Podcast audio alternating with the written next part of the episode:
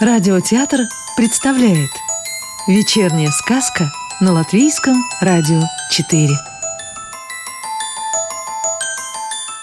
А сегодня слушаем продолжение сказки Мирдзе Клявы «Пестрое лето» Как трудно быть писателем. Все, кто ходил или ходит в школу, знают, что здесь есть вещи простые и сложные – не скажем, что в математике все идет как по маслу, но какая-то ясность есть. Так, например, 1 плюс 1 равняется 2. 1 умножить на 1 равняется 1 и так далее. Чтение? А что такое чтение? Едва сообразил, как складываются буквы, и все в порядке. Письмо? Ну, тут надо сто потов пролить. А сочинение?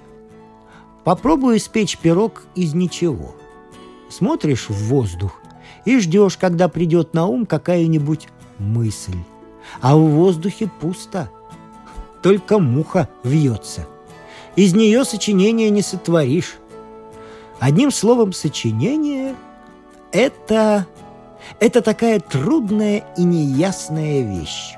Вот как обстоит дело со школьным сочинением. А если надо написать статью в газету, это без сомнения гораздо труднее. Можно сказать, просто мучение. Вот такие муки переживал сейчас дедушка Крот. Сначала он рассердился. Чё это Таис Крышьин бродит по чужим садам? Если ты журналист лесного вестника, будь любезен, пиши сам, не порть жизнь другим. Эх, не надо было обещать. Да как не пообещать, если насел, словно медведь? Так рассуждал дедушка Крот. Было ясно, день испорчен. Дед давно знал, что от неприятных дел можно спастись, если просто подольше не браться за них. Но когда оттягивать больше нельзя, тут уж никуда не денешься. Наступил последний день — Завтра аист Крышьян будет тут как тут. Но и в этот день дед отыскал кучу всяческих неотложных дел.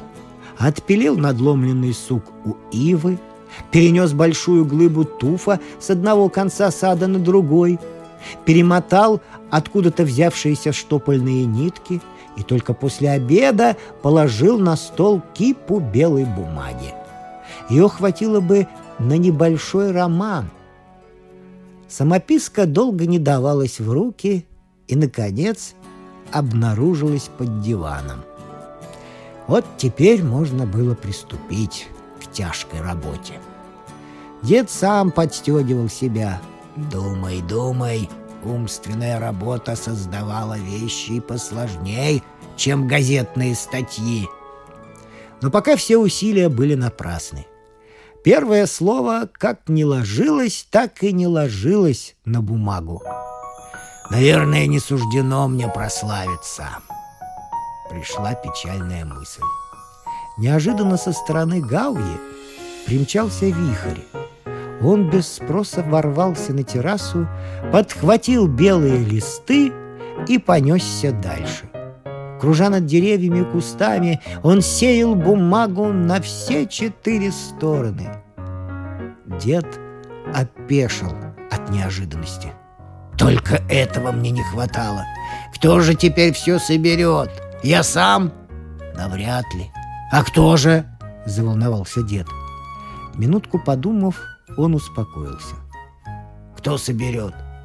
А кто еще так любит носиться взад и вперед, если не Фома? Дедушка Крот повернулся в сторону сада Бельчонка, набрал воздуху и громко позвал. «Фома! Фома!» Бельчонок Фома в это время поливал цветы. Заслышав дедушкин зов, он поставил лейку на траву и фьють уже стоял перед террасой крота. «Слушаю, повинуюсь!» — заявил он. Дедушка Крот спокойным голосом спросил. «Скажи, Фома, что это такое? Без рук, без ног, а двери отворяет?» «Привидение!» Глазом не моргнув, ответил Фома. Привидений не бывает. Тогда я не знаю. Посмотри в саду.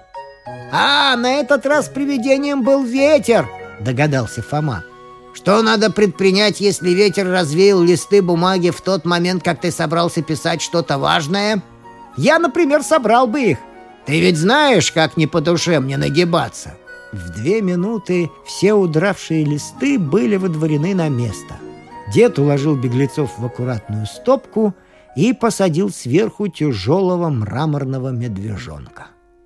«А что ты, дедушка, будешь делать с этой бумагой?» – полюбопытствовал Фома.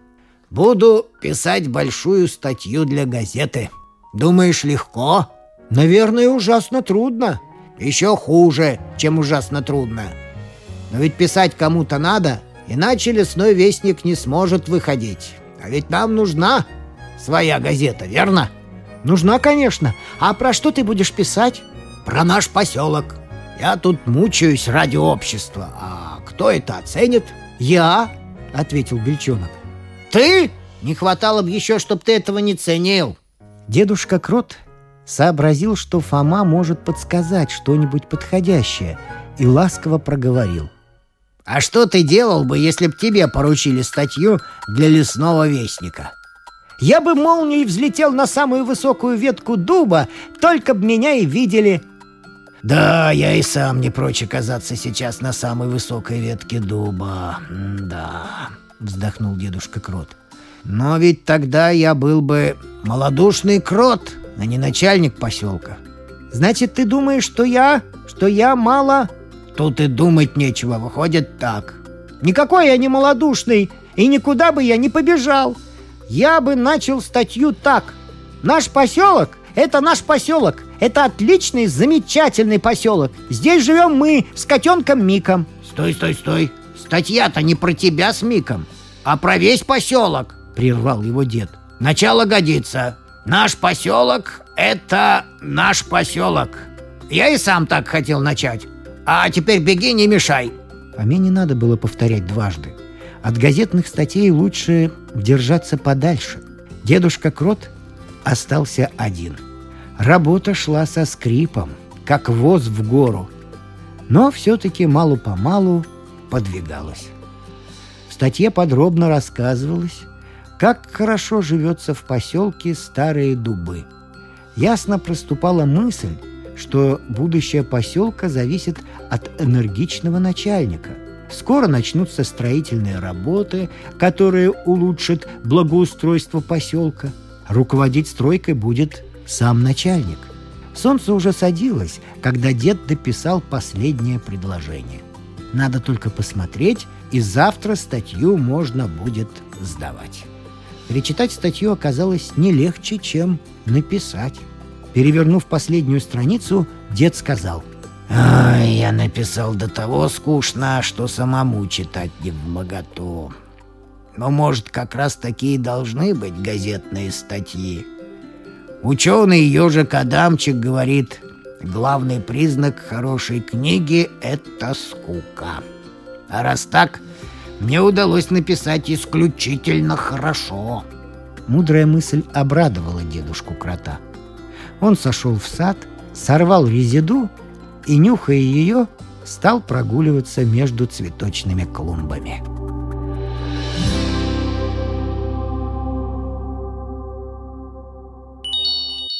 Сила печатного слова. Через несколько дней вышел очередной номер лесного вестника. Статья дедушки Крота занимала всю вторую полосу. Ее прочитали все, хотя и не без труда. Например, Фома читал ее Мику вслух. Когда они дошли до половины, Мик воскликнул. «Мяу! Стоп! Теперь пошли на кухню во время вредной для здоровья работы положено пить молоко. Читать такую длинную вещь без отдыха. Ау, вредно. Еще кое-кому в поселке нелегко было прочитать статью, но жители были приятно взволнованы. Как-никак речь шла о месте, где они живут. Бабушка Ворона сказала. «Видишь, как получается? Того, что рядом, порой и не замечаешь. А если подумать в заправду, ведь в нашем поселке замечательно живется, и об этом полезно писать в газетах. Сказку читал актер Рижского русского театра имени Чехова Вадим Гроссман. А продолжение нашей сказки слушайте завтра.